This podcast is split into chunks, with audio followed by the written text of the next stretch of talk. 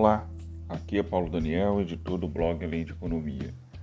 É, hoje a gente vai bater um brevíssimo papo sobre o resultado do PIB, né, do crescimento econômico brasileiro, que ocorreu no primeiro trimestre de 2021. Os resultados foram feitos pelo IBGE, né, foram é, apurados pelo IBGE, Instituto Brasileiro de Geografia e Estatística, como sempre o faz e de forma exemplar e muito bem feito. E é, eu acho que tem algumas questões que precisam ser é, bem é, colocadas e a gente pensar principalmente os próximos passos ou imaginar os próximos passos no que diz respeito à economia brasileira. Primeiro é o seguinte, quando a gente faz uma avaliação do PIB a preços de mercado, né, e fazendo uma observando a taxa acumulada dos últimos quatro trimestres, o que acontece?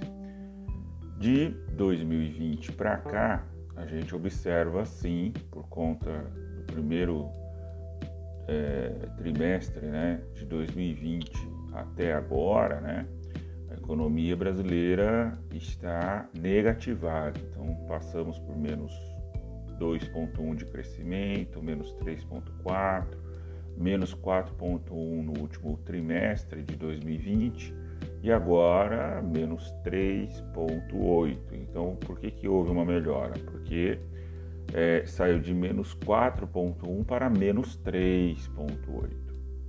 Muito bem.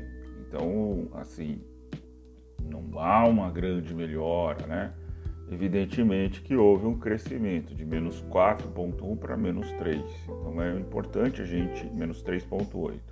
Importante a gente é, constatar isso. Alguns outros dirão o seguinte: ah, se não fosse o, a pandemia, o, o crescimento no governo Bolsonaro, é, estaria bombando ou coisa do gênero, né? Eu penso que não, porque se a gente observar quando Bolsonaro assume, que é em 2018, é, e observando os trimestres, né, o que acontece? Primeiro trimestre de 2018, deu crescimento de 2%, que é reflexo do trimestre anterior. Aí depois, 1,8, 1,6, 1,4, 1 vocês observam que vem numa descendente a curva antes da pandemia, né? Vem numa descendente a curva no governo Bolsonaro. Uma outra coisa que me chama a atenção é o seguinte, que alguns vão dizer o seguinte, olha, é, houve a formação bruta de capital fixo, foi positivo, isso quer dizer que a economia tem investimento. Isso olhando do lado da, da, da, despesa, né? Porque quando a gente observa o PIB, né, a gente observa tanto do lado da produção quanto do lado da despesa. Vamos observar primeiro do lado da produção. Quem cresce? A agropecuária, 2,3%. A indústria, negativo, menos 2,7%. O serviço, menos 4%. Impostos sobre produtos, menos 4,4%. E aí a gente olha o PIB do lado da despesa, despesas das famílias, consumo das famílias, né? Menos 5. Despesa do consumo do governo, menos 5,7. É, formação bruta de capital fixo, 2%. Única coisa positiva até o momento em conjunto com a agropecuária. Exportações de bens e serviços, menos 1. Importação de bens e serviços, menos 9. Então, é, a gente pode observar o seguinte, muito brevemente: o que, que representa esse crescimento do investimento? Pode representar, né, isso a gente vai confirmar no próximo resultado do PIB daqui a três meses, pode representar uma reposição de estoque. Né?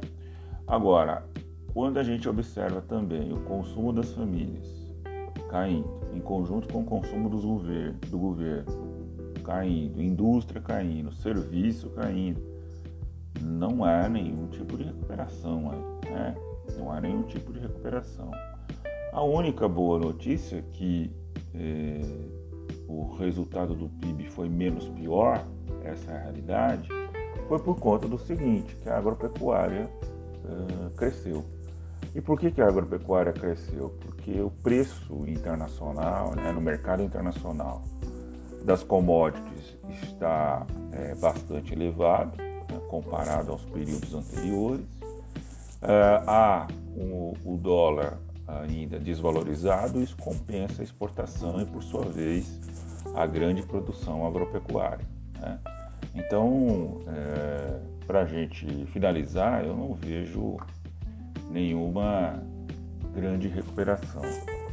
Né? É evidente que qualquer número positivo, né, as pessoas se alarmam, né? mas o número foi positivo porque dentro do PIB negativo ele cresceu. Né? É como se você estivesse é, devendo no banco, agora você está devendo menos, tá certo?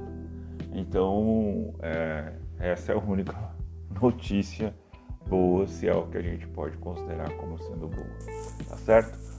Um forte abraço, até mais, tchau!